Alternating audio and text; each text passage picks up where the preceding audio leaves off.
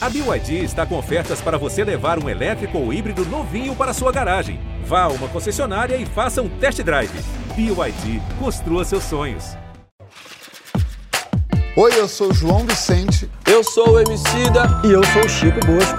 E aí, minha gente, eu sou o Fábio Porchat e esse é o Papo de Segunda. Epa, boa noite, boa Uepa! noite! Uepa! Um, dois, três, Papo de Segunda começando ao vivo e vacinado, meu Brasil. As Olimpíadas acabaram, mas eu ainda tenho comigo meu pódio aqui. Francisco Bosco no arremesso de argumentos de peso. Olha ele aí, como vai, Francisco White. João Vicentola no nocaute retórico. João, a nude, esse trapézio teu. Que isso? Já Quanto- começou o debate? É, porque Ah, você, o papo vai ter de nude já já. E você tá com. no- na chave. caráter. Tem trapézio? Menina, isso aí o Zanetti se segura ele e leva ouro. Eu vou, eu, vou, eu, vou, eu vou levar o programa assim. eu acho que tá, tá Leva valendo a pena. assim, eu tá vou levar pensando- isso. Que isso? Tomara que caia. Eu vou pra um tomara que caia. Temos também MC Provolinho, ele, MC Dolha, surfando no bom senso. Muito boa noite, diretamente de Portugal. Olha ele lá, olha a caruda dele. Boa noite, Fábio. É, é impressão minha ou ele meteu a camisetinha assim pro lado, pá, pagando de ombrinho? A gente vai começar assim, uma hora dessa ele já vai atacar desse jeito. Eu tô gostando, o Emicida tá retado com o João hoje. É, Hoje vai ser bom. Hoje- aqui só, só observa. Assim é bom, assim é bom. E temos a nossa convidada, que não é pouca coisa, olha o trocadilho que eu faço. Pra começar esse baile de favela, pouca está entre nós. Seja bem-vinda. Boa noite, boa noite. E aí, tudo certo, Poca? Tudo ótimo. Que bom, que bom. Tranquilo. Acordada. Acordada. A essa hora da noite eu achei que você já podia. Não, não, é muito pelo contrário. À noite é quando eu mais funciono, Entendi. entendeu? Horário biológico. Acordado e com frio. Chegou aqui no estúdio Isso, já assim, eu sou essa é das friorenta. Mas você também é friorenta, aí tem que ter Essa alguém gente comigo. que acha que aquele verso do Antônio Cícero, o inverno no Leblon é quase glacial, é absolutamente literal. É tipo isso mesmo. A pouco acabou de lançar o, o clipe dela, Muito Prazer, e teve uma surpresa. A plataforma limitou o alcance do vídeo por considerar o conteúdo adulto. A gente vai debater agora um pouco da moralização da sensualidade. A nudez deve ser reprimida ou, pelo contrário, normalizada? Quanto que limitar a divulgação de conteúdo é caretice e quanto que é uma moderação bem-vinda? Participa lá na hashtag Papo de Segunda no GNT. Eu quero entender isso. O que, que tem de proibidão na tua música? Por que, que você acha que É o clipe, o clipe foi censurado, né? Isso. Alegam que o clipe. Alegam que são as imagens, não a letra. É, exato. Só que, enfim, tem clipe é isso aí, galera. Tem eu, meu balé incrível. É, Tem raba? Tem. Mas é, tem vários clipes. Aí eu, eu acho que, que o que falta é, é- é- Tá muito seletivo, sabe? Que eu tenho percebido. Se fosse algo que fosse pra todos, ok, mas tá muito seletivo aí. Seletivo entendeu? pras mulheres? Pras mulheres. Ah. É. Entendeu? Porque se tivesse um cara de sunga sensualizando, você acha que Tava ok se tivesse um cara colocando um monte de mulheres, assim, é, O que tem muito, né? objetificando tem mesmo Muito. ali e tal, mas não. Quando é arte, aquilo é por arte. Meu clipe é arte. Tem, inclusive, tem uma galeria de arte ali no começo, no início do clipe. E o monumento sou eu mesma, no caso. Mas você, você acha que o, o, o que você está dizendo na música pode tornar a música talvez mais adulta ou talvez mais justificável esse tipo de moralismo ou não? Cara, a minha música, essa música é uma música que eu falo sobre sexo. Uhum. Eu falo sobre sexo oral, eu falo sobre prazer feminino. É, e isso não é de hoje, eu não inventei isso não, gente.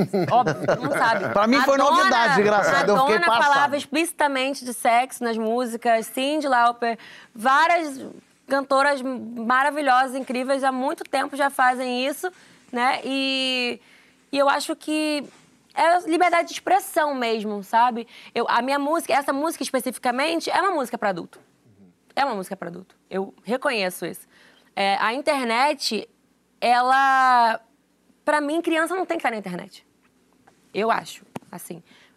A- os pais, na verdade, os pais que devem dar a liberdade ou não. Meu filho vai usar a internet. Meu filho não vai usar a internet. Entendeu? Sem supervisão, você diz. Eu acho que é isso. Eu acho que, que, que quem, quem fa- faz isso, quem é o responsável pela criança, é que deve decidir se a criança vai ter acesso ou não à internet. E, e por aí vai. Francisco, há pouco falou é, que as ela sente que tem uma coisa muito direcionada às mulheres, a esse tipo de, Não, não é- não sei se é perseguição a palavra, mas esse tipo de, de olhar mais atento para tudo que a mulher tá fazendo. Quando ela tá se empoderando ali, tem um certo não, peraí. Quando é o cara cercado da, da mulherada pelada, fazendo errar, tudo bem, pode. É, isso é uma coisa que a gente vê por moralismo absoluto, que no Brasil, a- a- enquanto a mulher é objeto, tá tudo bem? Cara, eu acho que sim. Eu acho que é exatamente o que ela falou, né? Se tiver mulher pelada, mas na condição de objeto, ok. Porque isso faz parte de uma estrutura do desejo, que serve ao desejo masculino, né? Mas se a mulher se propor como sujeito do seu próprio desejo, enquanto, enquanto pessoa desejante, aí isso foge, É isso. isso ameaça a hegemonia do desejo masculino, né? É a única coisa que eu posso ver. Agora, também como a Pouca falou, assim, eu vim pro programa pensando muito na figura da Madonna, porque eu fui formado com música pop, era a grande referência do pop na minha infância. Nos anos 80 era Michael Jackson e Madonna, né? E a Madonna levou o pop para um, uma questão muito erótica, né? E de lá para cá, a coisa da nudez, o erotismo na cultura, assim, ela está muito mais liberada do que moralizada, eu acho assim. Então me causa certo estranhamento. Eu acho que tem a ver com essa coisa das novas, das novas mídias, a dificuldade de você de você criar limitações para criança. Eu não sei se tecnicamente há mecanismos em que você possa fazer isso ou se cabe exclusivamente aos pais. É uma questão técnica que eu não sei. Assim. É, porque não foi censurado o clipe, né? Isso é bom dizer. Não, foi botado, foi, foi pô- f- colocaram mais de 18, não Isso. foi isso? E aí não é qualquer não usuário. consigo- isso, não, é- não é qualquer usuário que consegue acessar e automaticamente eu não consigo expandir, né? Não, Impulsionar. mo- não monetiza. Não. Tá monetizando. Tá? Tá. Como é que faz lá no Porto Eu não consigo, eu não consigo é, pagar para impulsionar, Ah, mas não entendi. consigo todo todo o meu projeto de divulgação assim é, envolvia uma divulgação paga também que é para impulsionar mesmo, para Claro, recomendar. chegar em mais É lugares, isso, a mais é- atingir é- mais é pessoas. isso. E eu não consigo ter isso. Tem uma coisa também que, que a gente tem. Você trouxe a Madonna pra, pra conversa. E a gente tem esse complexo de vira-lata, que a gente, tudo que vem de lá pode, o que vem daqui não pode muito. Acho que além da coisa do, do machismo, que o, que o Francisco falou muito bem, que é isso, assim, quando a gente vê o, o funk ostentação trouxe muito isso, né? De- essa cena, né? Essa, essa, esse- essa mecânica do, do cara no meio, em geral com bastante ouro e com uma bebida e umas mulheres em volta como objetos de cena, basicamente assim. Acho que- mas eu acho que tem outra coisa que além do machismo, que eu acho que tem muito também, que eu acho que é, é- é essa nossa certa é, é, dificuldade em valorizar o nosso funk ou a nossa música pop ou os nossos artistas. A gente tem um pouco de Preconceito com o que é nosso é mesmo. preconceito. Sabe? Mas como é que vocês veem a figura da Anitta nessa discussão, por exemplo? Que sentido? A Anitta, é, os clipes dela são altamente eróticos, Sensual. tem muito corpo. E ela sofre esse tipo também de. Então, é, é uma luta. Ser mulher no nosso país, assim, eu como mulher posso falar. é, é, não, quando eu falo isso, eu não estou me vitimizando. é, é, eu, eu falo isso que eu tenho muito orgulho de mim, da minha carreira, de tudo que eu conquistei. Mas ser uma mulher trabalhando no, no- no ramo musical, artístico, é muita pedra que a gente recebe. E, e- e é- esse lance que a gente está dizendo sobre na hora de pegarem a gente, colocar lá bunda, não sei o quê, objetificar, ok, aí tá lindo, tá maravilhoso. Mas na hora da mulher usar a voz dela, falar abertamente sobre a sexualidade dela, falar sobre o prazer, aí ela é, é apedrejada, entendeu? Ela não pode. Na minha música eu falo, gostou do que eu faço com a raba, imagina o que eu faço com a boca. E quando eu falo isso, eu tô falando de sexo oral? Estou falando sobre sexo oral. Porém, eu também quero dizer que eu sou uma mulher cheia de experiências, assim, na vida. E eu tenho muito pra dizer. E não é pra me, me, me limitar somente ali a raba, o funk. Não, eu sou muito mais, muito mais além disso, entendeu? Por- Porque quando você diz. é, porque eu não, eu não acho, por exemplo, que botar mais de 18 anos é um erro. Claro que se for só pra você e não for pro João que faça um vídeo igual, Tá equivocado, É tem que isso. ser dois pesos É duas isso, eu acho que Mas é me só- parece correto avisar o público uma música que é adulta, como você mesmo falou, é uma música destinada ao público adulto, avisar nos lugares que seja, ó, essa é uma música adulta Sim. destinada, porque no fim das contas, por mais que você não, não vá deixar a criança brincando sozinha Sozinha. ali, mas o, o moleque de 10 anos, a gente sabe como é que funciona a vida. Sim. A pessoa, a moleque, a menina, eles entram, eles pegam. Então, se você tem um conteúdo, até mesmo pro pai, o pai vai- já ouviu música da porca. Ele fala, ah, vai ouvir a música da porca. De repente, a música falando, vou botar na tua boca. Ih, não tinha pensado Exato. nisso. Dá um susto, Mas né? por que, que a gente não, é, não. Eu não costumo ver é, diálogos assim dessa forma, debatendo quando é um homem cantando. Hum, entendi. Aí é que é o Entendeu? negócio. Por que, que não não censuraram um, um vídeo de- do carinha lá que, que vive falando das mulheres. é, é, Vai botar na raba, forma- vai pegar a xereca e... tudo Exato, bem. entendeu? E aí não, tem, não rola isso. Mas com a mulher eu tenho que vir a público, galera, meu clipe foi censurado e tal. Entendeu? É, é, é diferente. Porque se- acho que se é pra um, tem que ser pra todo mundo. É, claro, Entendeu? tem que ser igual pra todo É, A mundo. minha luta é essa. Eu não quero ser melhor do que ninguém, eu não quero nada. Eu quero é, somente viver em paz, trabalhar, le- levar minha arte, meu trabalho. E Eu- queria pegar esse, é, esse ponto como trampolim. A gente está falando de um conteúdo adulto no sentido de um clipe, uma música para adulto que tenha sexo, que fale sobre sexo, para migrar para um debate agora para a divulgação e a comercialização da intimidade. Na rede social OnlyFans, por exemplo, tem muita gente fazendo fortuna com a venda de nude. Aí é que eu quero saber, você acha que. O, o, o que, que você acha aí de vender nude? Trocar intimidade por dinheiro ou like pode corromper, de repente, a pessoa? Ou ajuda a criar até uma relação de menos vergonha com o nosso corpo? Bota também lá na hashtag Papo no Segundo no GNT que eu quero levar por esse caminho. Porque é uma mulher falar de prazer, como no seu clipe, ainda é, é mais chocante do que mostrar o corpo, será? Tem, tem um pensamento meio assim que é interessante. Aí eu quero saber, Emicida, tá aí? Tá, tá direto de Portugal? Tava dando umas falhas técnicas, quero saber se já tá de volta. Você me ouve? Ouço bem, Emicida. Eu quero saber se no teu OnlyFans tem nude maravilha. tua na horta. Tem.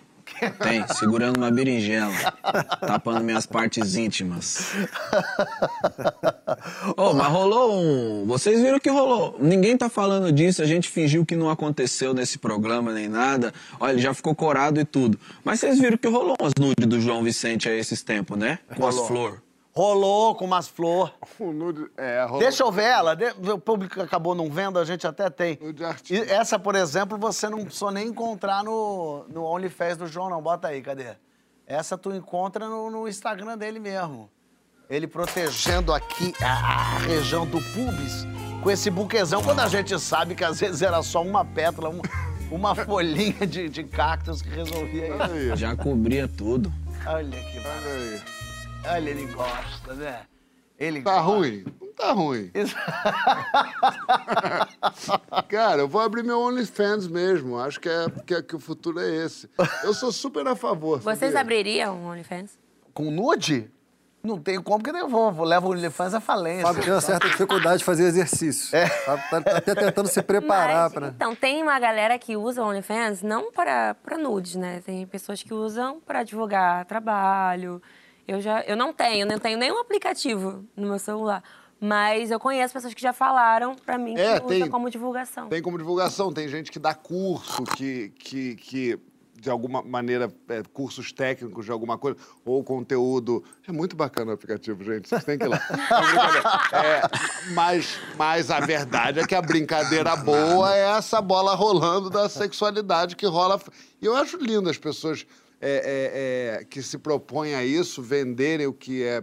Eu acho que é- esse negócio de nudez, essa, eu acho muito careta essa coisa de- de- desse tabuzão da nudez. Se a pessoa botou lá pra, pra, porque quis, a outra pagou para ela vender, e não tem essa divulgação, por exemplo, Fábio me manda muito nude. Eu, eu não vou mandar para outra pessoa, porque a coisa mais triste do mundo é alguém que você que é não quer que veja você com tesão, vendo você com tesão. Não é muito triste? Em geral, quando você tá naquele clima bom de mandar nude pra cá, mandar nude pra cá, tudo faz sentido. Agora, pega um nude e tira, Tira do de contexto. contexto, né? Em geral, um negócio uma coisa meio envergada que vem daqui, que três da tarde não funciona. Funciona duas e quinze da manhã com vinho bom, com a boca roxa. Aí você. Agora, cinco e quinze ali na, na, na- na Presidente Vargas, tu abre a mesma foto, dá uma vergonha da sua existência. Pouca tava, tava me olhando com a cara de que. quê? Não sei. Eu gostei do que tá, tá aí dentro. Do quê? Não sei, você é, você é- é adepta do nude? Então, já fui da, do, do tempo, mas hoje eu, eu sou casada, né? Não, mas- Sou- tô noiva. Sim, mas quando- e a gente noiva. tá junto o tempo todo. A gente Ah, tá, então não tem nem tempo de ficar longe pra mandar nude. Ela manda mais foto vestida mesmo. É Ele, que isso? entendeu? é Não, a gente vive junto, a gente trabalha junto, ele é meu sócio. Então a gente passa a maior parte do tempo junto, então vai mandar um nude o quê? Às vezes tá num banheiro, assim, aí... Ó, Opa! é isso. Olha aí. Na aí. sala, oi, vamos? Oi, vamos? Não? Vamos encontrar Não? ali no, no, no corredor? É, a gente, isso, o que, que diferencia um OnlyFans da Playboy, por exemplo? No fim das contas, você compra pra ver uma pessoa pelada, e assim é. Mas existe uma corrente forte Acho que o que diferencia é o autoempreendedorismo. É. Ah, perfeito. É uma questão comercial, não moral.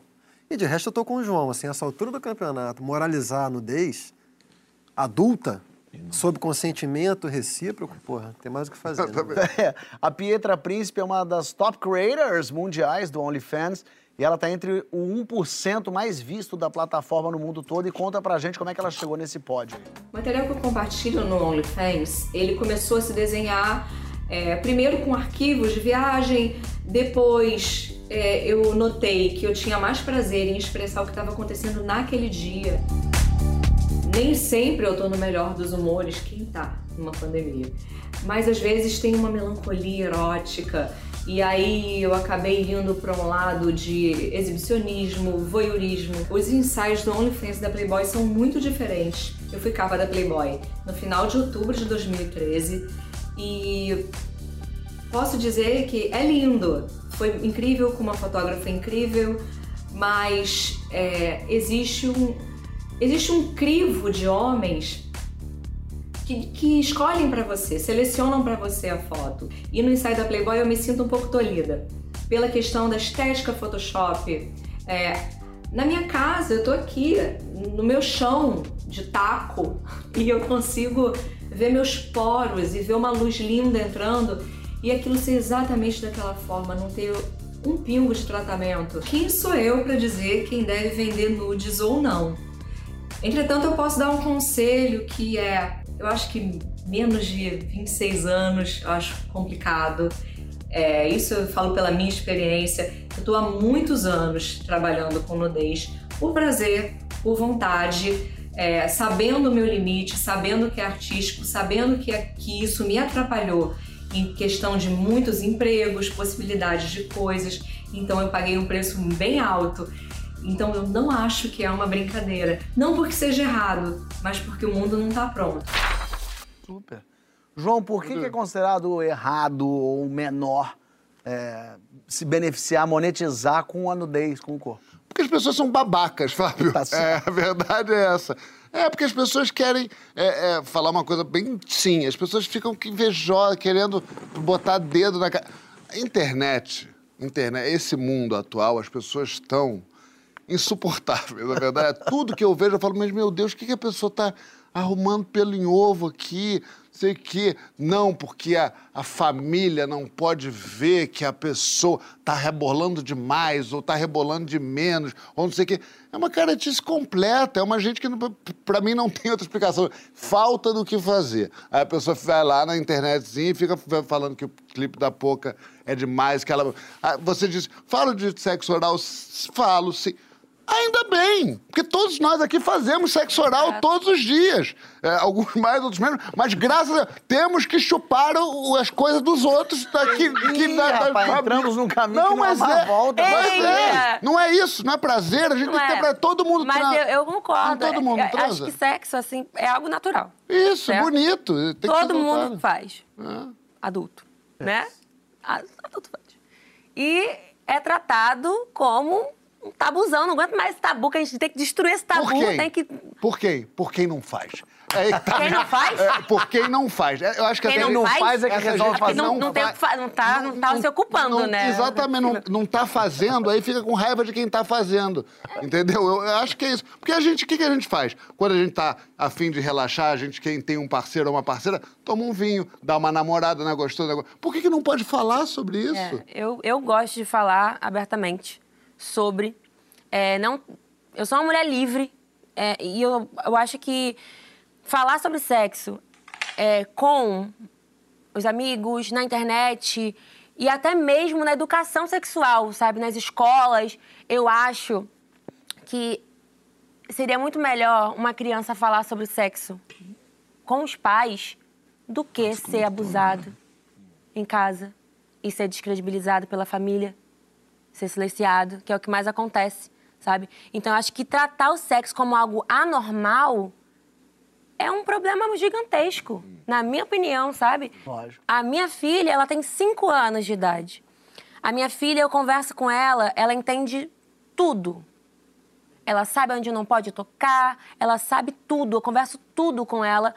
Óbvio que eu não vou pegar e falar coisas Claro. que Não, é o que Ela tem idade. Limite, tem Ele- limite. Existe um limite, É, claro. né? E, e essa amizade que eu tenho com ela só, só, tem, só tem coisas boas. Ela, ela me conta cada coisinha, assim, mínima, que eu tenho a confiança da minha filha, sabe? Eu acho que, então, é, é um caminho que eu acho que devia ser investido mais, sabe? Eu acho que seria um, um grande passo se, se isso fosse falado de forma mais natural, sabe? Totalmente de acordo. O que não é elaborado, não é simbolizado, costuma voltar da pior maneira, né? Volta como poder, volta como violência. É, como recalque, como, Como trauma. recalque. Tem uma pergunta para a Poca. Poca é uma mulher linda que trabalha com, é, com na sua arte, tem muito da sua sensualidade e de maneira é, é, afirmativa. Você, go, você gosta, você disse agora, gosta de falar sobre sexo, me sinto bem, sou uma mulher livre e tal, tal. Mas você sente que gente babaca em geral, ou gente machista em geral, tem dificuldade de entender que você pode ser uma mulher séria e falar sobre sexualidade, e ser sensual, e ser casada, e não gostar de gracinha, tudo isso no mesmo, no mesmo bolo? Então, na minha cabeça, eu sou exatamente essa, essa pessoa. Na cabeça de muitos, é muito difícil de compreender isso, né? Mas eu já fui muito julgada, por exemplo, o que me deixa triste é ser julgada por mulher. Mais triste é eu ser julgada por mulher que não compreende é, é, o meu trabalho e que eu sou uma mulher é, é, séria, trabalho, meu trabalho é sério, é, é- eu ganho a minha vida com a minha arte, com a minha música, e viro uma mulher querer me botar lá embaixo só porque eu, eu gosto de mostrar na minha arte a minha sensualidade, por exemplo, sabe? Então é muito complicado. Mas eu vou fazer o quê? Eu só lamento. Eu só posso dizer isso. Eu, eu- é a minha vida e dela eu faço o que eu bem entender, como eu quiser. E ninguém Eu vai te tratar que respeito. nem basculho. Não, longe. Não vou, eu não vou aceitar. Eu sei que eu não sou, então eu não vou abaixar a cabeça. Mas eu acho que é assim, é um processo mesmo. Mas é um problema, mas é, um uma coisa processo. que, Claro. que...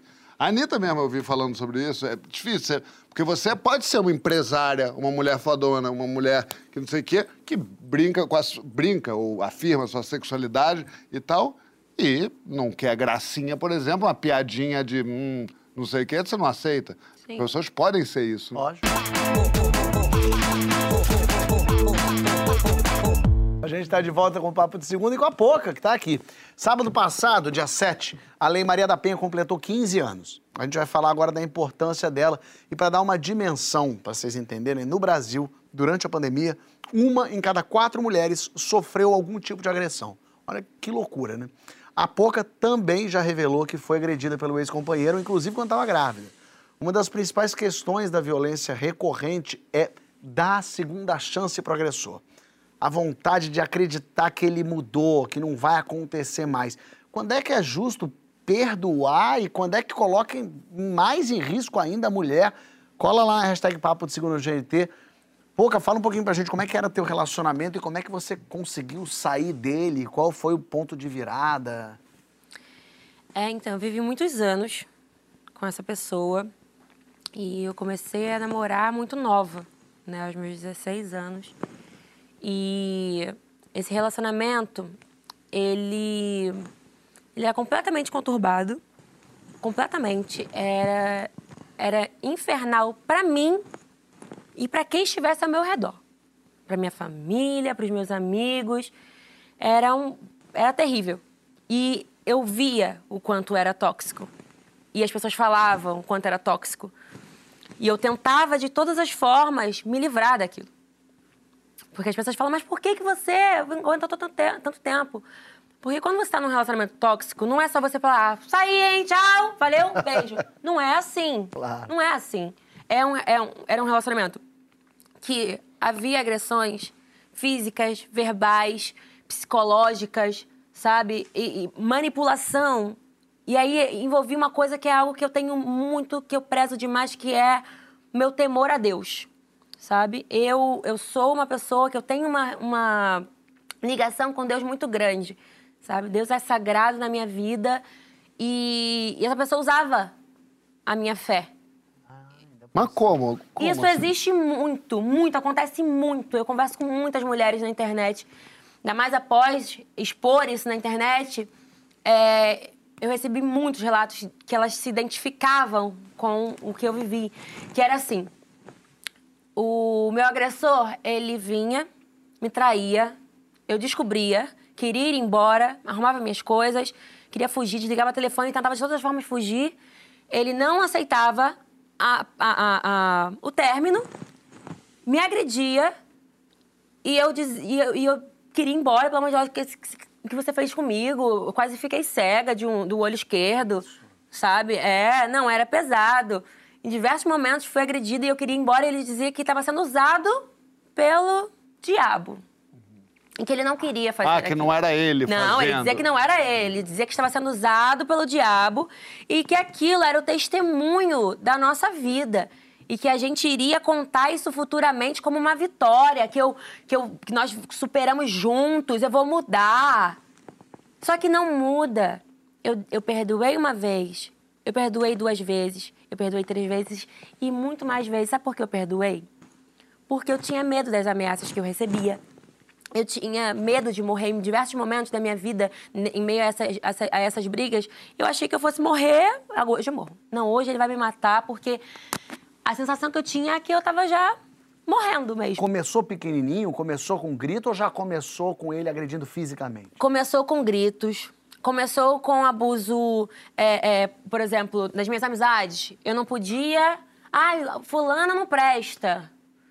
Eu começava a colocar defeito nas minhas amizades, que eu não tinha que andar junto. E se andasse, ia tra- trazer problemas pra mim, do relacionamento. Essa roupa, essa roupa tá muito curta, é roupa de puta, não sei o quê, sabe? E, e aí o que acontece? Começa, começa assim. E você tem que se atentar aos sinais. Isso são sinais de uma pessoa tóxica e abusiva. Existe uma coisa que é relacionamento, você muitas das vezes tem que ceder. Só que você tem que ceder a, a, a, a- a algo que é, por exemplo, hoje eu tô afim de, de, de dormir cedo. Ah, e você? Hoje eu vou dormir tarde. Sabe? Eu acho que são esse tipo de coisa.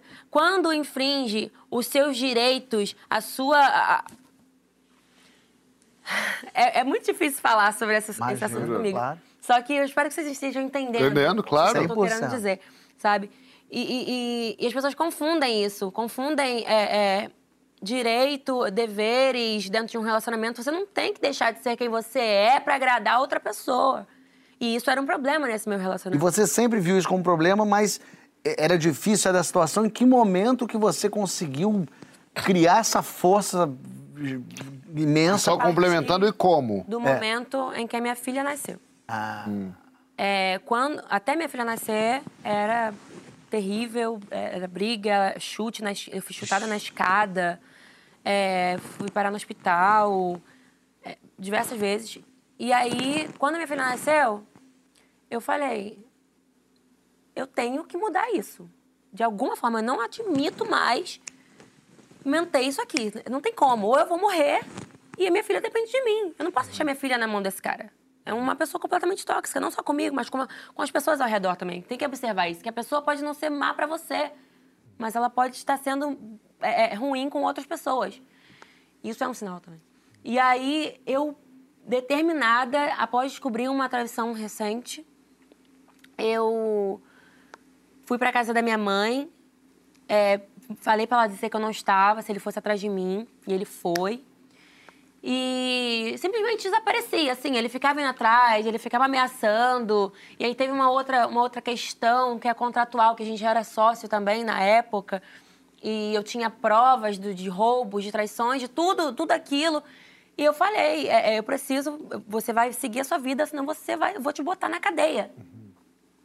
Porque é, é, é, eu não acreditava mais na lei.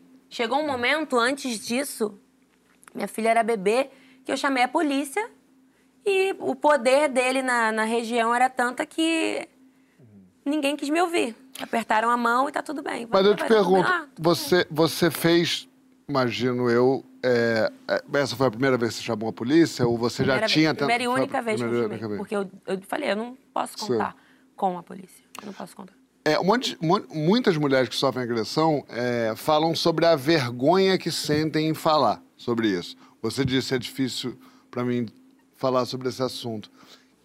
Por que, que você acha que você sentiu confortável o suficiente ou necessidade de se expressar? no- foi no Big Brother a primeira vez que você falou sobre isso, né? É, eu já falei algumas vezes sobre. Mas o Big Mas a Brother acho que primeira tomou vez- a proporção. Lá, isso. É. Lá foi onde tomou uma proporção maior. Por que, que você decidiu falar sobre um assunto tão delicado, doloroso, íntimo, assim, da sua vida? Porque quando eu me libertei disso, foi com relatos também. Eu lia muitos relatos de mulheres que sofreram e, e deram a volta por cima.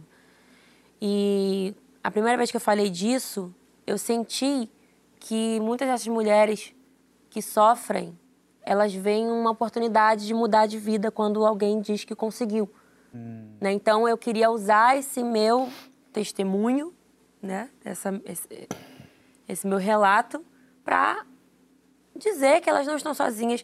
É, a Lei Maria da Penha, ela é uma das leis principais no mundo contra a violência, né, sobre a violência contra a mulher. Eu não tive a mesma oportunidade na época, eu, não, eu acho que eu poderia ter lutado mais. Eu, eu, eu desisti muito fácil. Então, eu sou a favor de denunciar, sou a favor, ah, não, fui, não foi escutado o suficiente, vai pra internet, posta, tira foto, joga na internet, porque assim você vai tomar uma proporção muito maior.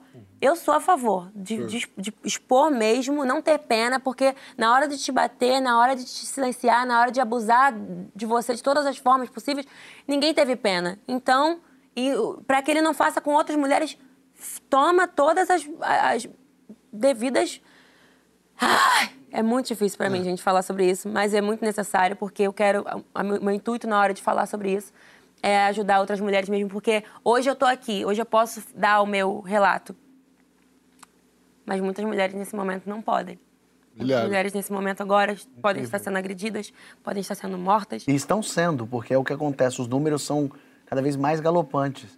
Você, as pessoas que estavam seu, ao seu redor, que viam isso, que sabiam isso, el- elas sabiam que ele te agredia fisicamente ou elas só achavam que era uma coisa meio briga de marido e mulher, ninguém mete a colher? Como é que você se relaciona com as pessoas que estavam à sua volta e que viam isso? Eu vivia num quintal onde moravam muitas pessoas. Essas pessoas me viram ser arrastada pelo cabelo Cara. no chão. Tomei cuspida na cara. E tudo por descobrir traição. Você estava errado e ainda. Isso. Por eu tentar ir embora, eu sofria essas coisas. E essas pessoas viam tudo. E quando houve essa, essa vez do, que, eu, que ele colocou o dedo na minha cara, que ele quase me cegou, eu queria. eu- meu olho sangrava muito. E a mãe dele dizia para ele não me levar no hospital porque eu ia jogar ele na cadeia.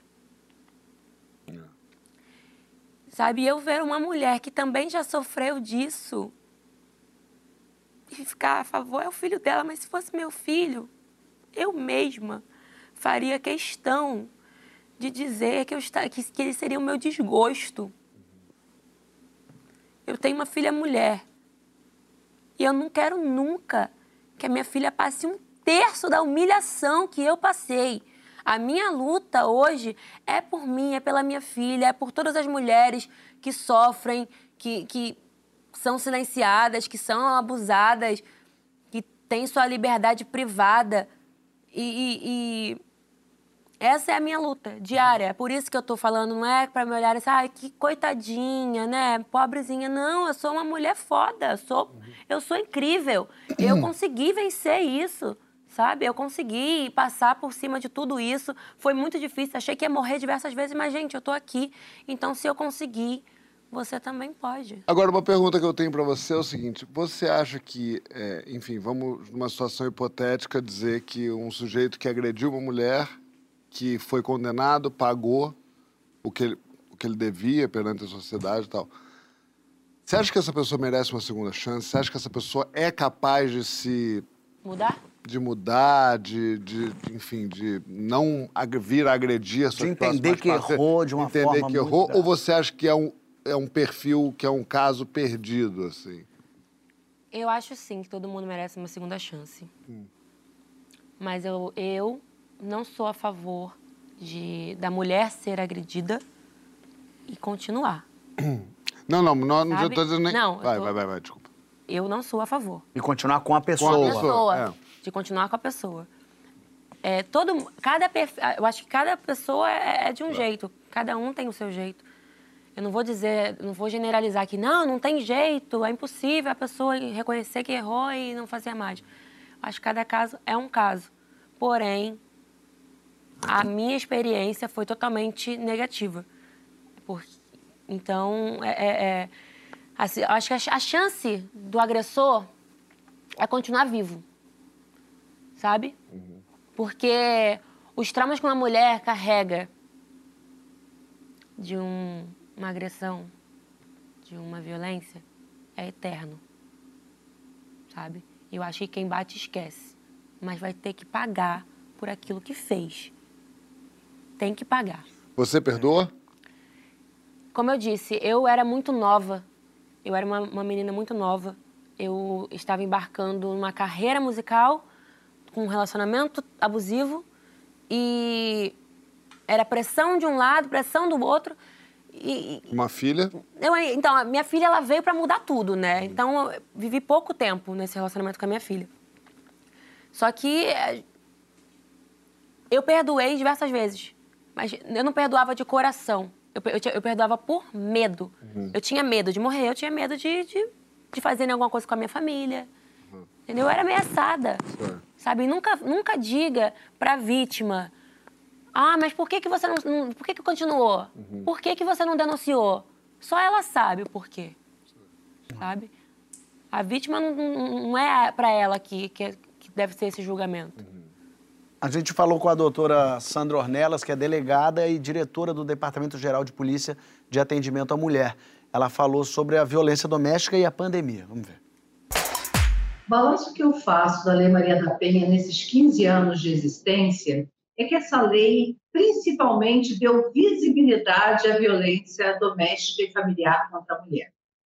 Até então, normalmente o que se tentava era transformar, esse, fazer uma composição na qual o autor pagava a cesta básica. E não raro, essa mulher registrava num dia e no dia seguinte aparecia dizendo que queria retirar a queixa. Essa violência é uma violência pública, ela não pode ser tida como um problema de família, ela, é, ela tem que estar no âmbito da, da, da segurança pública, então precisa ser punida. Tá? Ela precisa, essa mulher precisa ser assistida, então existe toda uma, uma previsão de proteção. Os centros especializados em atendimento à mulher são fundamentais para que essa mulher realmente consiga romper esse ciclo de violência. E também a prevenção. Com relação àquela mulher que foi agredida e ama o seu agressor, a experiência nos faz dizer que ela tem que ter muito cuidado. Se o homem, né, infelizmente, a maioria nunca não foi criado para ouvir um não, e ele entende que a opinião dele deve prevalecer e ele quer fazer essa opinião prevalecer com a utilização da violência, então eu aconselho a não dar essa segunda chance. Então, o que a gente sabe é que, em regra, essas, essas violências elas passarão a ser cíclicas. Com relação ao comportamento da situação de violência doméstica ao longo da pandemia, o auge do isolamento social, do grande temor, ele, ele ocorreu entre março, meados de março de 2020, até final de junho do mesmo ano. Nesse período, o que nós tivemos, na verdade, foi uma redução, uma redução drástica de registros de ocorrência, o que, o que para a gente indica uma subnotificação, não redução das violências. Por outro lado, mesmo com essa subnotificação, o que, o que chegou à delegacia foram questões muito mais graves, né?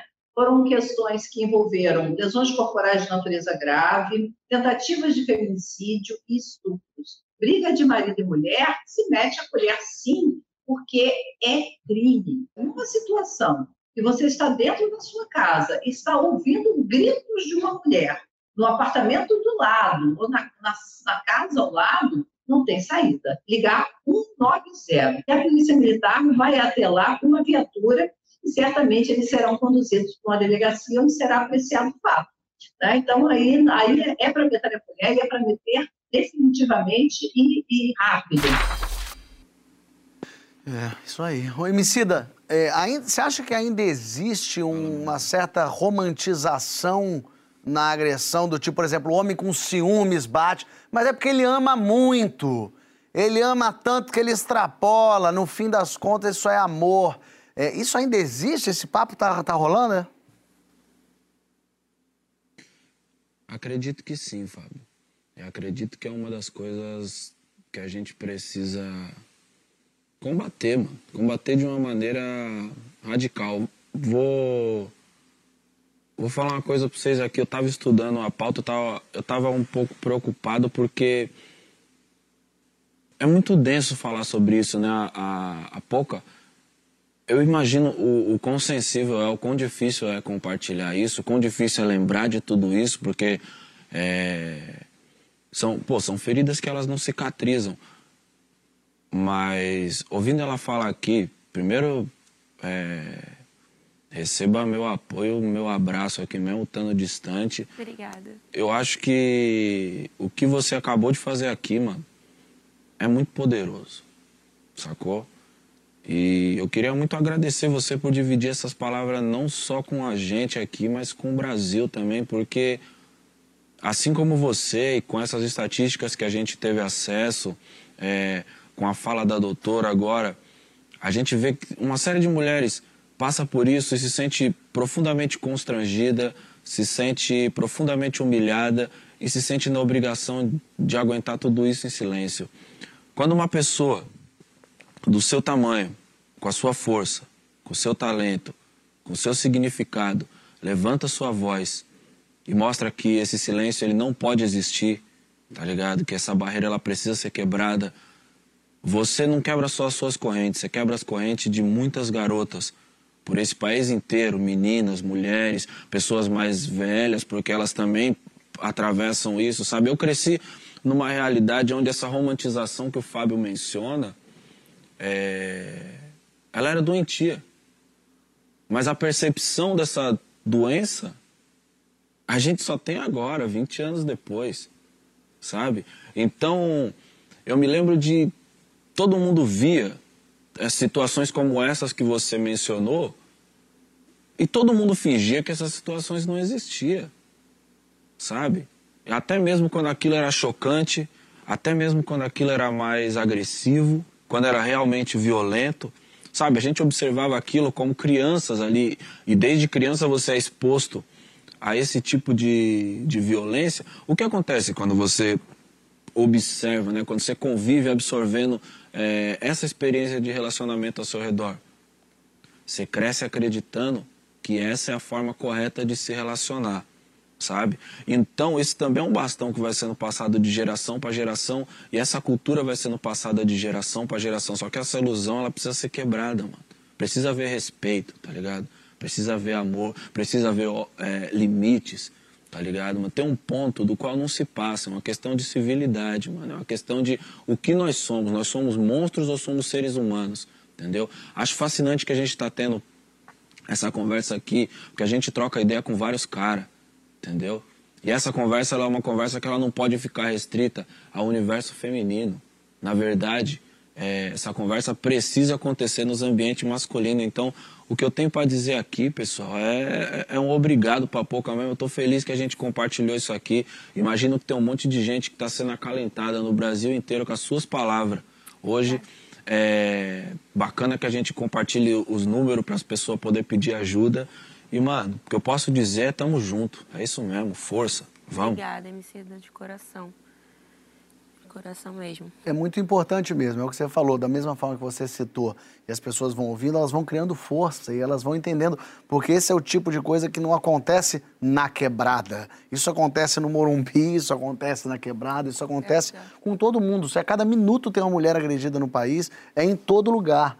E, e aí, Francisco, E 20 mil tipos de agressões diferentes. diferentes do, do abuso sexual, psicológico, da agressão física. É, o homem ainda vê a mulher como seu objeto. É por isso que o homem, quando, por exemplo, divorciada, é, é, tem, tem um número que diz que, que o Estado Civil que mais sofre violência é divorciada, ou, ou a pessoa que está querendo separar. É, isso é porque o homem a vê como pertence seu?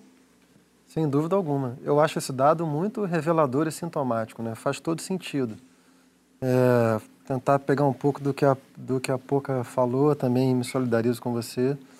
E da sua questão por homicida, assim, eu, eu queria é, dar a minha, a minha perspectiva sobre a relação entre ciúme e amor.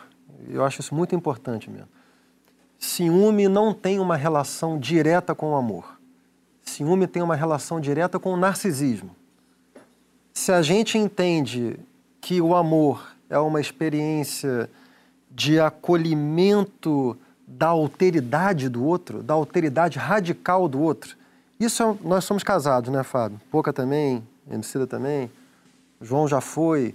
O que é uma relação amorosa? Ela é a relação de intimidade mais radical que a gente conhece. Ela é a abertura à alteridade mais radical que existe. Agora há pouco a Poca falou em ceder, né? Ceder é constitutivo de uma relação amorosa, né? enquanto acolhimento da alteridade. Por isso que uma relação amorosa muitas vezes é difícil, porque você tem que receber na sua vida um sujeito cuja individualidade, cuja autonomia você tem que reconhecer plenamente, né? E ao mesmo tempo você tem que deixar que aquilo entre na sua vida e transforme a sua vida. Isso é uma experiência amorosa. Isso não tem nada a ver com ciúme. O ciúme é, é na verdade, o contrário disso. O ciúme é uma, é uma reação do narcisismo. E o narcisismo é justamente o contrário do amor nesse sentido. O narcisismo ele é uma recusa à alteridade. Ele é uma, ele é uma dificuldade que a pessoa tem de aceitar a autonomia da pessoa que ele ama. Tá? É, ciúme, numa certa medida, ele é estruturante. Todos nós temos narcisismo, todos nós estamos suscetíveis a experimentar ciúme. Quando é que a coisa vai para o campo onde está se movendo a discussão aqui? Né? Quando, aí a gente já entra na sua questão propriamente, quando o ciúme se dá no contexto de uma cultura machista que autoriza a que muitos homens, os homens que não elaboraram a sua masculinidade, né, e que não têm, de resto, não têm aproveitado o momento que a sociedade brasileira, e não só a brasileira, vive nesses últimos anos, que é um momento de elaboração da formação da masculinidade. Os homens que não passaram por esse processo têm a percepção, são formados na percepção de que são donos da mulher, de que a mulher é, é realmente uma, uma propriedade. Então, por que eu falei que é sintomático que as mulheres divorciadas sejam o maior objeto de agressão? Porque justamente o homem não aceita que elas são sujeitos autônomos e, portanto, não aceitam que possam abandoná-lo. E se não aceitam que, que elas podem abandonar, eles tomam, eles tomam isso como uma ferida narcísica muito forte. O que acontece, Fábio? É, toda agressão, toda agressão, ela está relacionada a algum tipo de ferida narcísica. Tá? É, Isso vale para homens, vale para mulheres, vale para qualquer indivíduo. Na nossa vida cotidiana, trivial, quando nós nos sentimos narcisicamente ofendidos, muitas vezes a gente ofende de volta. A pessoa te xinga, você xinga de volta. Isso na vida cotidiana trivial. Né? Quando você coloca é, isso que é estruturante tá? no contexto de uma ferida narcísica muito intensa, que é o que acontece nas relações amorosas. Na, numa relação amorosa, é, todo sujeito ele tende a ficar mais fragilizado. É por isso que muita gente tem dificuldade de entrar numa relação amorosa, porque ela exige que você saiba lidar com a sua dimensão de fragilidade. Isso para quem já tem um traço constitutivo por, pela sua formação inconsciente, né? De dificuldade de lidar com a sua dimensão frágil, isso já é um problema. Então você junta uma ferida narcísica forte, que se dá no contexto de uma relação amorosa, com uma cultura machista e com homens que têm na sua formação um traço de inscrição de violência, aí você fez a, a mistura que geralmente leva à, à agressão contra a mulher, né? É, eu queria falar mais uma coisa, desculpa que eu já me estendi, mas que é uma coisa muito importante, é, é possível prevenir essa agressão? É, é perfeitamente possível prevenir isso. Prevenir isso exige uma atuação em três dimensões. Numa dimensão é, de família, na dimensão da criação dos filhos, a outra dimensão é a dimensão social e a terceira dimensão é a dimensão jurídica. Na dimensão de família, eu tenho filho homem, né? É, eu tenho a certeza absoluta, Fábio, que um menino que é criado com amor e respeito, que é criado num ambiente onde os conflitos são mediados sem violência, onde não há a referência prática da violência Portanto, aquilo não se inscreve no inconsciente da pessoa. Não é nenhuma vai... possibilidade de reação a qualquer problema, né? Hã? Na, na, no universo dele não é nenhuma possibilidade exatamente. de reação. Quem, exatamente isso que eu ia falar. Quando, quando, quando o menino não tem essa referência da violência, ele não fica com a inscrição da violência no seu inconsciente. Ele não vai reproduzir isso no futuro. Então, isso, portanto, quanto à família. Quanto à sociedade, é o que a Poca está fazendo aqui no, na nossa conversa, né, com o testemunho dela, que muitas mulheres têm feito, sobretudo nos últimos anos, que é denunciar né, e a sociedade elaborar a cultura tradicional da, da masculinidade. Né, é, tanto as mulheres compreenderem que essa cultura não é aceitável para a vida delas, quanto os homens compreenderem que isso não é aceitável para a vida deles e para a vida deles com elas. Os homens também têm que compreender que quem faz isso é porque está doente, é porque teve uma formação social e uma formação inconsciente doente. Então você precisa de tratamento, você precisa de tratamento pessoal e você precisa de tratamento social. E finalmente a dimensão jurídica. A dimensão jurídica tem a ver com o depoimento, eu me esqueci o nome da, da delegada, mas ah, o excelente Sandra. O excelente depoimento da Sandra. Né? A dimensão jurídica, em primeiro lugar, é reconhecer que isso não tem nada a ver com uma questão íntima. Questão de natureza privada é toda aquela que não extrapola, a, não chega à dimensão criminal. Isso é um crime. Todo crime é de natureza pública e comum, isso já não é mais do âmbito da família. Então a primeira coisa é reconhecer isso. Tem diversos outros fatores, Fábio, você citar só alguns. Um, é, ter delegacias de mulheres, por exemplo, né, para que não aconteça o que a Pouca também falou, que é o depoimento de uma mulher, a denúncia de uma mulher ser desqualificada a priori, num ambiente dominado por homens, sobretudo homens com a mentalidade tradicional, a chance de depoimento ser desclassificado a pior é enorme. Então, ter um ambiente acolhedor para as mulheres. Depois, também é muito importante que as denúncias sigam até o fim o devido processo legal e chegam à instância de julgamento, que a gente sabe também que a proporção de denúncias que chega a julgamento é muito pequena. Então, é, é, é um conjunto de ações em diversos âmbitos que devem ser mobilizados simultaneamente para que a gente consiga, como um esforço coletivo, comunitário, erradicar a violência contra a mulher. E só chamando a atenção e falando tanto, a gente já consegue modificar o olhar que a gente tem para isso. Eu fui reassistir uns filmes nessa pandemia, fui reassistir um filme chamado A Poderosa Afrodite, que é do Woody Allen. E aí, é um filme muito divertido, muito bacana e tal. E em dado momento, a Mira Sorvino, que é a atriz principal, apanha do marido. Do, do companheiro, não sei se é do marido. E no dia, e no dia seguinte, quando o, o, o pessoal do Allen encontra com ela, ele fala, que isso no seu olho? Ela fala, eu apanhei dele. E eu, na hora, falei, que loucura, como é que ele apanhou? Que, como é que é assim? Mas o personagem do Jalen, na hora, filme de 95, ele fala, caramba, que, e, e você vai... E ele, isso passa. Isso passa reto, isso não é um grande problema. Isso é uma coisa do tipo, ih, mas tá doendo? Não. Puxa vida, mas você e amanhã a gente vai fazer alguma coisa. E eu, e eu assistindo o filme, esse filme em 95 passou, as pessoas assistiram isso, adultos, eu era criança, mas adultos assistiram e isso passou batido, com perdão da palavra. Mas agora não. Agora eu assistindo, olhei, eu tomei um susto, eu falei, mas não é possível, ninguém, ninguém acha esquisitíssimo essa mulher ter apanhado e, e a vida seguiu normal.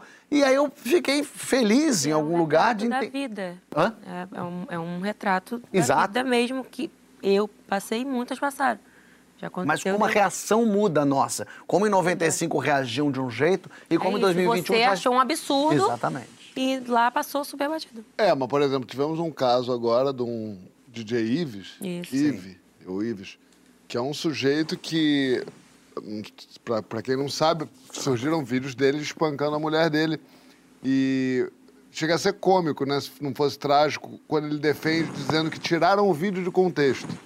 Quando, o vi, Ridículo, quando o vídeo, basicamente, se trata dele avançando na mulher. E, enfim, são vídeos que até o Instagram é, não deixa postar, que é violento demais. Esse cara cresceu o número de seguidores dele, né? Ele saiu de 700 mil, sei lá, para um milhão e tantos. Artistas vieram a público pedir uma segunda chance para ele, sem de nenhuma maneira, pelo menos antes. Vocês não estão vendo que não é, não é um erro, é um crime. Né? É, não é um- crime. não- não- é pisando só pede desculpa, gente, desculpem ele aqui, tá? Isso. Não, e é isso, é você reconhecer o ó, só, reconhecer só o fazendo o link que é o que você falou é muito longe para você, para nós. A gente vê que o comportamento da sociedade ainda trata Total. é, a agressão da mulher como um é mesmo, pô, que loucura. Mas ela deve ter feito alguma coisa de estranho ou Mas ela que não que você deve ter fez? É, ou quando você diz assim, essa mulher que era sua sogra, e foi uma coisa que eu não sei se o Francisco pegou, mas ela falou exatamente isso, né? Que a, a, a mãe de- do, do agressor dela apanhava, não sei. é, Ela ou também. seja, Ela- ela, ela apanhava pelo e, e mesmo. via. É, mas como é que a gente pensa que uma mulher hoje em dia, ou há tantos anos atrás, não pelo menos tenta te proteger? Então, assim, é um pensamento que ainda Sim. rola muito solto, assim, de. É, tem que ver, ela talvez. Aquela brincadeira que, fa, que, que, que, que fazem de. Mas o que, que ela fez para merecer isso? Um pensamento muito. A gente está muito atrasado enquanto sociedade ainda. Por isso que é tão difícil debater o perdão e uma segunda chance, porque para debater isso, a gente tem que ter o agressor entendendo que errou, entendendo que cometeu um crime, pagar pelo seu crime, eh, se arrepender disso, fazer de tudo para então tratar isso que aconteceu. E isso tudo é que a gente vai, quando a gente vai falar de segunda chance. Eu tive, eh, eu tive ali na- comigo, na- quando eu fazia o programa na Record, eu entrevistei o Naldo e a Moranguinho. Eu falo isso porque foi uma entrevista aberta. O Naldo passou por isso com a Moranguinho, a Moranguinho denunciou ele. É, e ela perdoou. E eu lembro quando eu fui fazer essa entrevista com eles, que eram os dois juntos, para explicar o que estava acontecendo.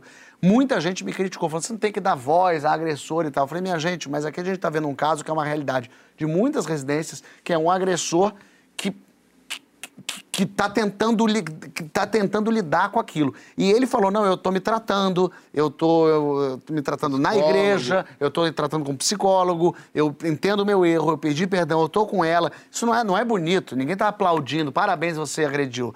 Mas a gente está entendendo o que, que é uma pessoa, porque os agressores, na maioria das suas vezes, eles voltam para o lar. Eles voltam para a residência. A mulher a- a- denuncia e sei lá quantos por cento, mas muitos por cento volta para tentar dar uma segunda chance, tentar dar uma terceira. Não consegue, tá, tá vinculada, a mulher tá vinculada ao cara porque ela cuida dos, dos filhos e o cara trabalha, ele que é o sustento dela. Se, ela- se ele vai embora, ela não tem como.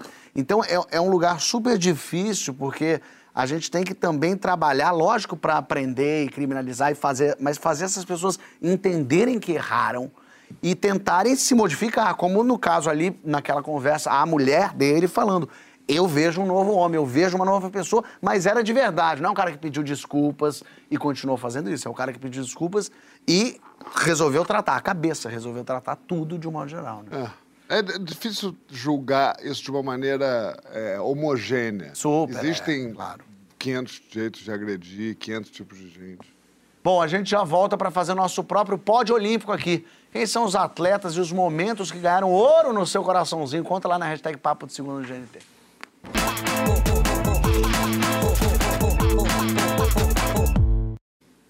De volta com o Papo de Segunda. Muita gente aqui no Twitter falando, mandando mensagens. Eu vou ler algumas para você, Poca. A, a- o Garota Errada 93 fala que admira a coragem da Poca falando isso. É triste e pesado esse relato, mas é necessário. Infelizmente, a realidade de muitos que ainda estão nesse inferno e precisam de todo o apoio e força para se libertar. E com certeza, com esse desabafo, vai dar coragem para muita gente. A Poca salvou a vida de várias mulheres hoje pela coragem de compartilhar sua história. Que mulherão. Meu coração está apertado com esse relato. A Lua Santos fala aqui, por anos dei chance ao meu agressor por pressão externa. Resumo, até hoje me trato na terapia. Cada um sabe de si e sabe até onde suporta. E a Mariana diz aqui, esse depoimento da Poca é uma prestação de serviço e utilidade pública. Parabéns, Poca, de verdade. As pessoas estão sabem que é, é duro, mas que é fundamental. Não tem como eu, eu me isentar e deixar de, de usar isso como. para salvar vidas mesmo. É assim como a minha vida foi salva com relatos também de outras mulheres, eu quero ser. Ai, gente, eu tô.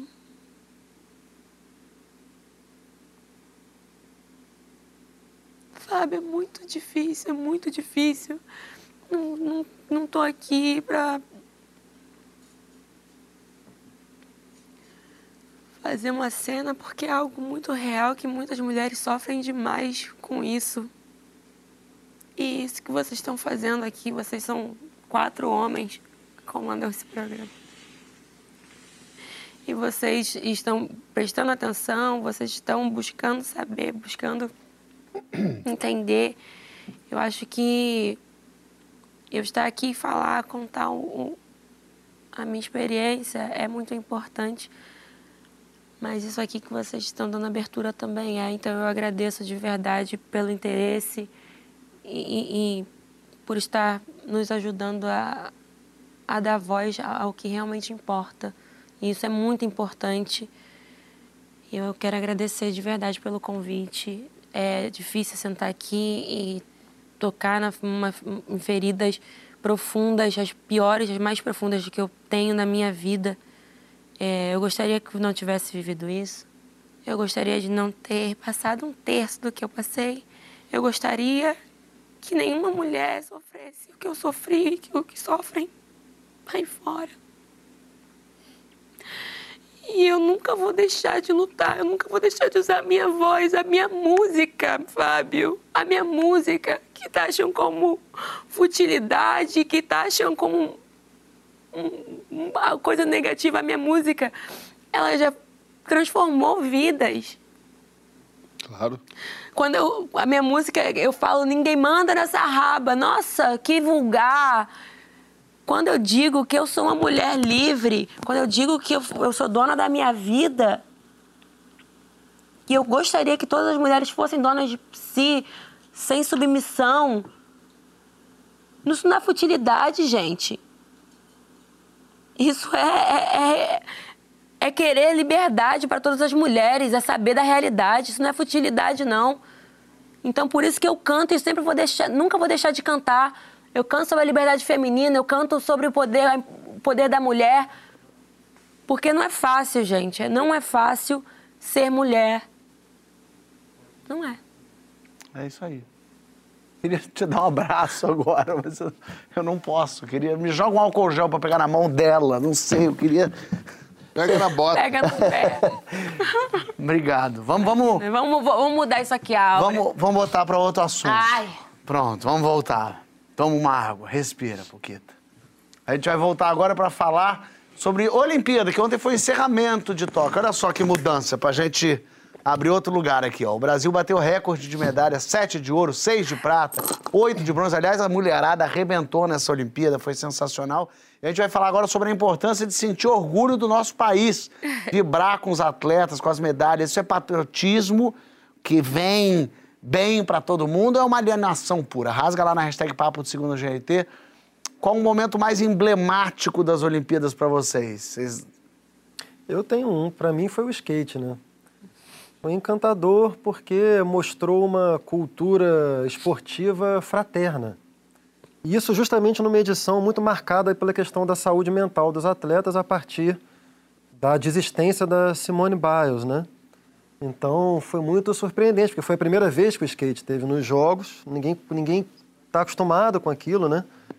E são pessoas muito jovens também, né, cara? Alguns adolescentes, quase crianças, né? Não. A Raíssa É uma criança. é uma 13 criança, anos. né? 13 12, 13 anos, anos. é. Pois é. Corpo de criança, dança de criança, Pois é. brincadeiras de criança. São jovens É. sábios, assim, mostrando, uma, mostrando que é possível conciliar competitividade e fraternidade.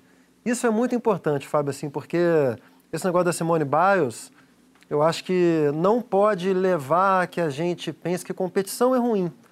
Competição é bonito, assim, competição nas Olimpíadas é uma coisa linda, porque competição é, sublima pulsões agressivas, pulsões de dominação. Nós somos sujeitos que temos, nós somos constituídos também por pulsões ruins, por agressividade, por dominação. O esporte é um destino que você dá a isso, que é um destino sociável, um destino né, mediado por regras.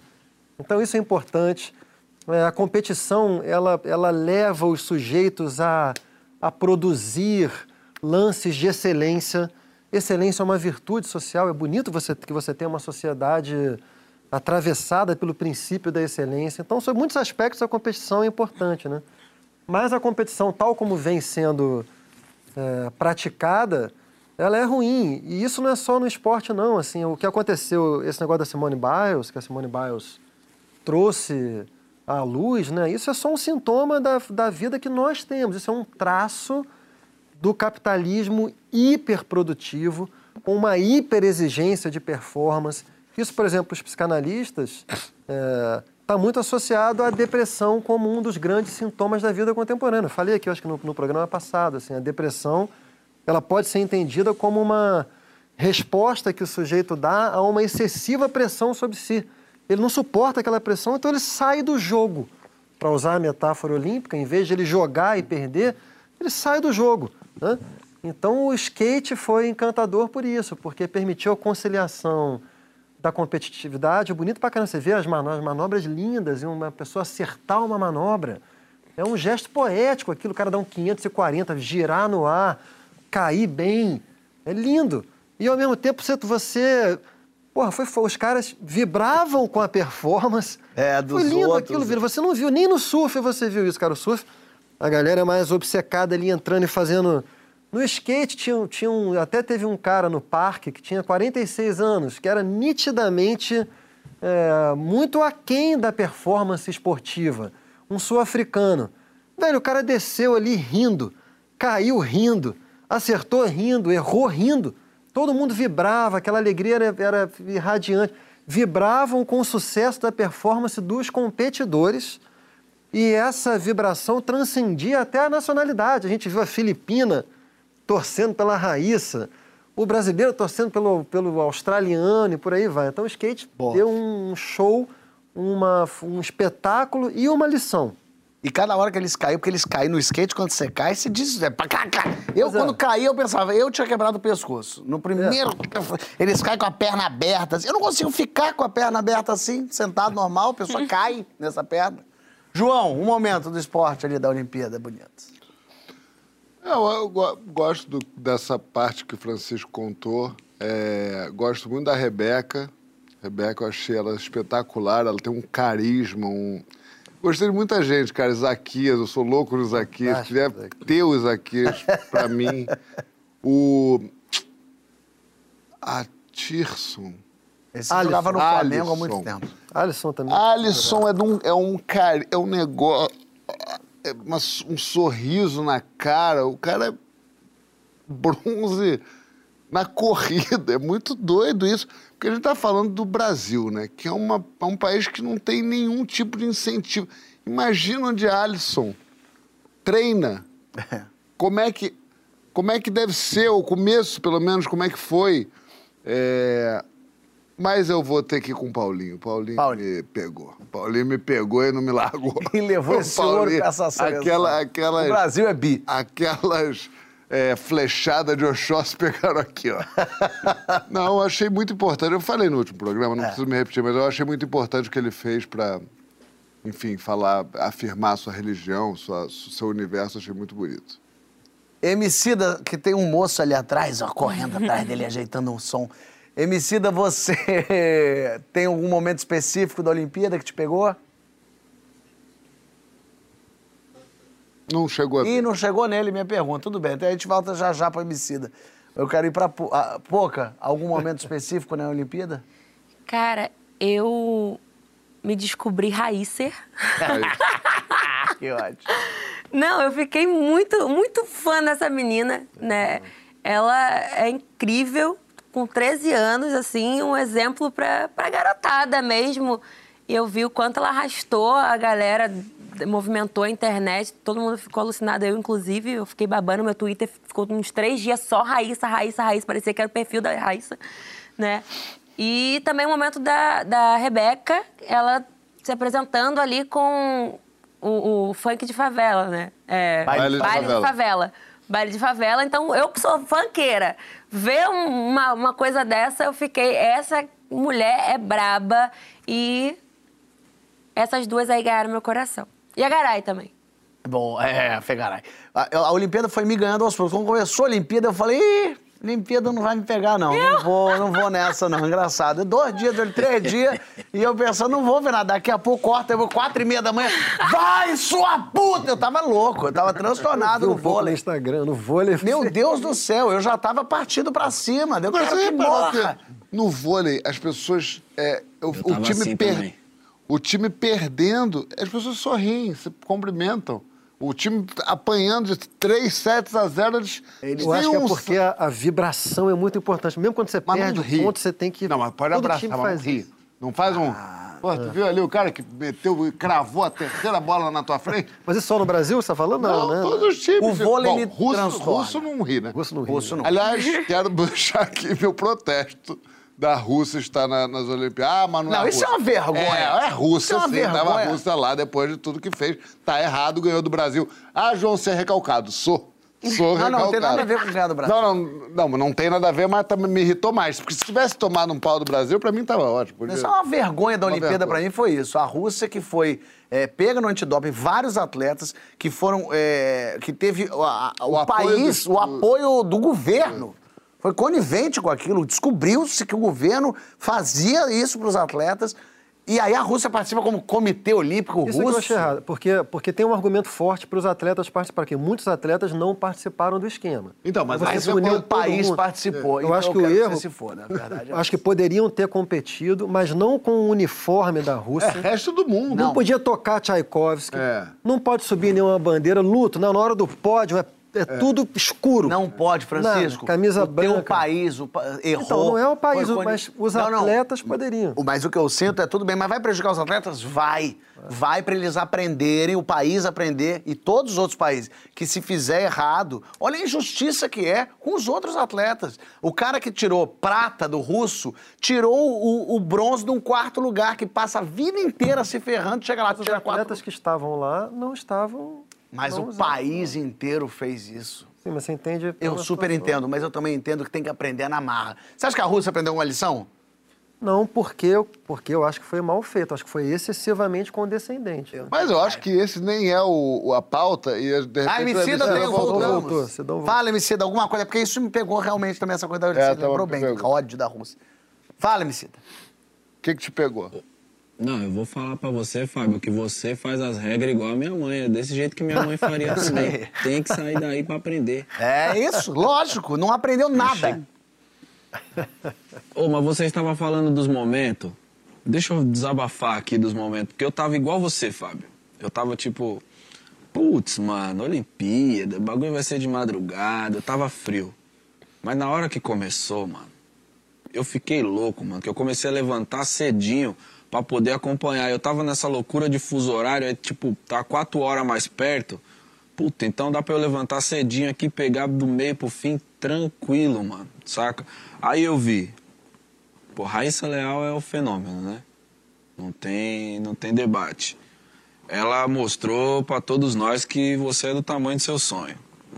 Rebeca Andrade colocou Guarulhos no mapa, que é do lado da minha casa, entendeu? Guarulhos precisava desse orgulho aí, dessa confiança, tá ligado? Eu jogava bola lá em Guarulhos, mano. Então, colocar, levar uma medalha de ouro pra Guarulhos, mano, fico grato. Então, fiquei emocionado duplamente. Também porque acho que a Rebeca. É, a ginástica me faz pensar isso sempre, né? De como você leva o seu, seu esforço, o seu a fazer pro estado da arte, assim. Eu sempre fico pensando em como eles conseguem alcançar o estado da arte com o próprio corpo. Isso aí é fascinante. E tem Pô, teve um mano do box lá, o Herbert, né, mano? Aquele que fez o vídeo, pô, vídeo fantástico. Eu mereço pra caralho! Tá ligado? Puta, ali é o Brasil, né, mano? Ali, a, a, esse, É, esse depoimento ali Dançou era o o Lodum, Brasil. né, irmão? Pô, Comemorou é, o mano. E, e lembra do... Aí. Claro que vocês vão... Vocês vão lembrar do mano, aquele que tem uma falha no cabelo. O Alisson. O Alisson. O Alisson, Eu vi corredor. esse... Isso. Mano, ele tava numa leveza, embaixo de uma tensão absurda, que é um, um- pô, um torneio mundial, mano. Tá os caras mais monstros das- de todas as categorias lá. Mas ele tava dando uma entrevista, eu vi ele dando uma entrevista numa leveza, num bom humor, que eu falei, caralho, eu quero ser esse cara, mano. É, é. Ele é ligado? demais. É, foi Que demais. bagulho maravilhoso. E aí tem um pódio, tem um pódio que não tinha o Brasil, mas que, eu, eu- que me marcou muito, que foi o salto triplo. Saca? O do italiano. É, com quem ganhou foi uma venezuelana, que Ah. ganhou o ouro. Primeira medalha da É, Venezuela. feminino. O feminino. Aí teve uma garota aqui de Portugal, que, se não me engano chama Patrícia Mamona, que ganhou o segundo.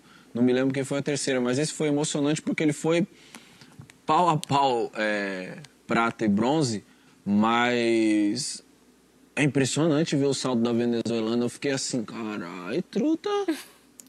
Aí tem coisa. Você, pa- parafraseando fechar, a nossa amiga mano, narradora, na não foi pau a pau, foi xereca, xereca, né? Xereca, xereca, é isso mesmo. Não, você tá certo. Esse foi hoje o grande perdão falando, pelo você viu ele falando? Que bonitinho ele Karen falou. Jones merece uma menção honrosa também. É, Karen Jones, também, exatamente. falando- João, João, Oi. tem coisa aqui pra você, não acabou o programa, nós ainda estamos no ar. Não começa não. Tá que pra eu soltar umas verdades aqui no ar, Calma. mano, eu não vou. Eu não tenho constrangimento de estar na frente da visita, não. Beleza? Eu chego chegando. Deixa eu passar a visão. Agora o último que me emocionou, que eu já tava entregue, eu já tinha me emocionado, eu já tinha chorado. Mas ontem no encerramento, quem tocou no encerramento foi meus camaradas, de uma banda que chama Toque Ska Paradise. E eu não fazia a menor ideia de que eles iam se apresentar. E faltando 15 minutos para eles se apresentar, eles me mandaram uma mensagem, um vídeo bonitinho pra caramba, e falaram assim: Não sei onde você tá, mas sintoniza na final das Olimpíadas, porque a gente vai tocar, a gente vai tocar a nossa música. Aí eu terminei as Olimpíadas chorando porque eles terminaram tocando a música que eu participo. Eu não tava lá pra fazer minha rima, mas eu chorei de saudade. Pô, que demais, falei, velho. "Puta que Muito legal. A Olimpíada não pode acabar não, mano. Não vai acabar. Em 2024 a gente vai junto a Paris assistir isso.